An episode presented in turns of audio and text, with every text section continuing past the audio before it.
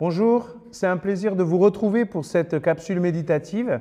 Nous sommes dans la campagne 180 et nous révisons des vérités qui ont des implications fortes pour notre vie chrétienne. Aujourd'hui, nous allons voir combien Jésus est proche et impliqué dans nos vies. Hier, nous avons vu l'audace de Jésus qui a pris notre place sur la croix et aujourd'hui, on parle de cette implication de Jésus dans nos vies. Ça va beaucoup plus loin que nous ne l'imaginons. Un homme en parle mieux que personne, David.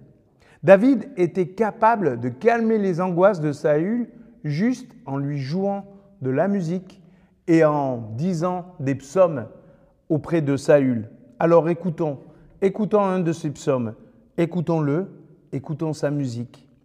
Psaume 139. Du répertoire du chef de chorale, psaume de David.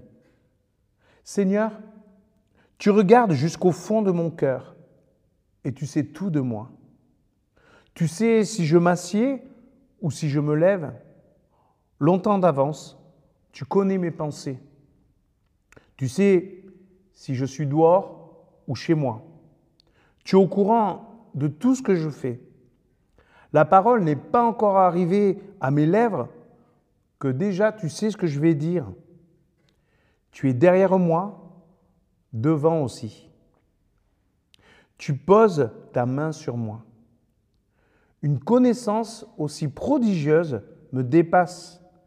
Elle est trop élevée pour que je la comprenne. Où aller loin de toi? Où fuir loin de ta présence? Si je monte dans les cieux, tu es là. Si je me couche parmi les morts, tu voici.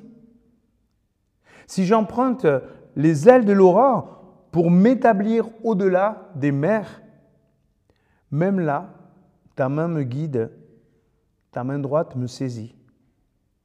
Si je dis que l'obscurité m'engloutisse, qu'autour de moi le jour se fasse nuit, pour toi, même l'obscurité n'est pas obscure. La nuit est claire comme le jour. Les ténèbres sont comme la lumière. C'est toi qui as créé ma conscience, qui m'as tissé dans le ventre de ma mère. Je te loue d'avoir fait de moi une aussi grande merveille. Ce que tu réalises est prodigieux, je le reconnais bien. Mon corps n'avait pas de secret pour toi quand tu me façonnais en cachette, quand tu me tissais dans le ventre de ma mère. Quand j'étais encore informe, tu me voyais déjà.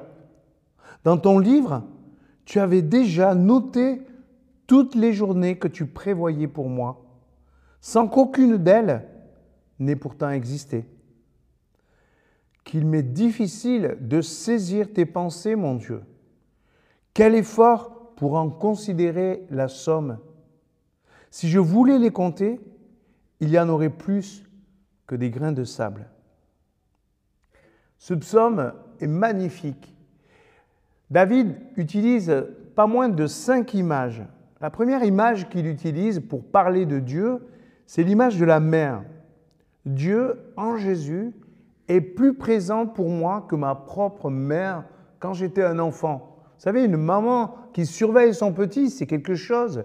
Elle est toujours à l'affût. Eh bien, la surveillance, l'attention de Jésus est encore plus grande que cette attention d'une mère. Le Christ reste proche, patient avec moi et on aura toujours besoin de lui. Deuxième image, un ordinateur. Vous allez me dire, mais David ne parle pas d'ordinateur, mais il parle de quelqu'un qui connaît toutes les pensées et toutes les émotions de, ben, de ma vie. C'est incroyable, n'est-ce pas? Nous reprochons à nos ordinateurs d'en connaître beaucoup trop sur nous et, de diffuser ces informations un peu à n'importe qui.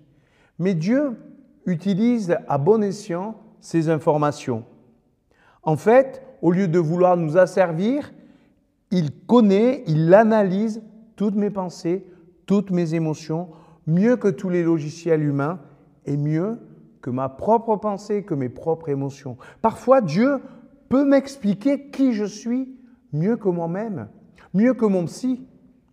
Il les analyse et il les utilise pour de bonnes raisons, pour m'aider à me comprendre, pour aider à comprendre que je ne suis pas fou, qu'il y a en moi des choses complexes, mais que je dois réaliser que ces choses complexes en moi ont du sens. Sa connaissance sur moi n'est ni superficielle, ni artificielle, ni virtuelle. Il l'utilise pour réhabiliter, pour réparer la mémoire perdue de mon identité en Christ. Troisième image, la relation intime. Toute notre vie, on cherche quelqu'un qui nous connaît, qui nous connaît bien, et on attend de cette personne qu'elle comble eh bien, notre manque. Mais Jésus est le seul qui peut combler ce désir d'intimité. Quelle qu'en soit ma conscience, il est là. Même si son silence me donne parfois l'impression d'être seul, il est présent, où que je sois, au désert, au ciel, dans les lieux glauques, ou même encore proche de la mort, il est toujours là, prêt à intervenir. Il est intime avec moi. Quatrième image, le Créateur. On croit être au bout, eh bien David va encore plus loin. Dieu m'a conçu. Mes parents m'ont engendré, mais Dieu m'a conçu. Dans le ventre de ma mère, c'est lui qui tissait mon cerveau, qui tissait mes émotions. C'est lui qui faisait mon identité. Il me connaît dans le moindre détail. Il connaît mon caractère, ma motivation, ma vocation. Dieu est non seulement impliqué, concerné, mais aussi actif. Il est mon concepteur. Tu ne le connais qu'imparfaitement, mais lui te connaît dans le moindre détail. Et cinquième image, il est l'écrivain de mon histoire. Est-ce qu'on peut faire mieux? Oui. Dieu écrit chaque jour le cours de mon existence, le passé comme le futur et aussi le présent. C'est compliqué de comprendre comment Dieu fait, mais pourtant, lui reste le même, alors que je suis en train d'évoluer, de changer. Des fois, je tourne en rond, des fois, je marche droit, mais lui demeure l'écrivain de mon histoire. Si Jésus est autant impliqué par mon identité, par ma vie, j'ai le droit, bien sûr, de penser que ce n'est pas le cas. Je peux nier sa présence, je peux nier son intérêt, je peux nier sa puissance, penser même qu'il s'en fout complètement de moi. David ne cherche pas à nous convaincre, juste il témoigne. Mais si David disait la vérité, et c'est le cas, ça changerait notre vision. L'inquiétude que on peut avoir pour nos vies ou pour ceux qui nous entourent, notre connaissance approximative des autres et de soi, l'étroitesse de notre point de vue, nos échecs personnels, tout ça ne sont plus des vrais problèmes. Tout cela se passe sous le regard de Dieu, qui connaît notre histoire. Alors oui, David n'a pas été parfait, et pourtant, il était tellement intime avec Dieu. Je ne sais pas toi, mais moi, David m'a convaincu, pas simplement dans ce psaume, mais face à Goliath, face à Saül, ces différentes victoires qu'il a vécues me montrent qu'il avait raison de dire et de croire ce qu'il croyait sur Dieu.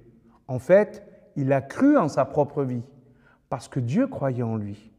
Je crois que Dieu peut me donner des victoires semblables et avec la même joie de vivre dans sa présence. Cela vaut la peine de relire et de méditer ce psaume.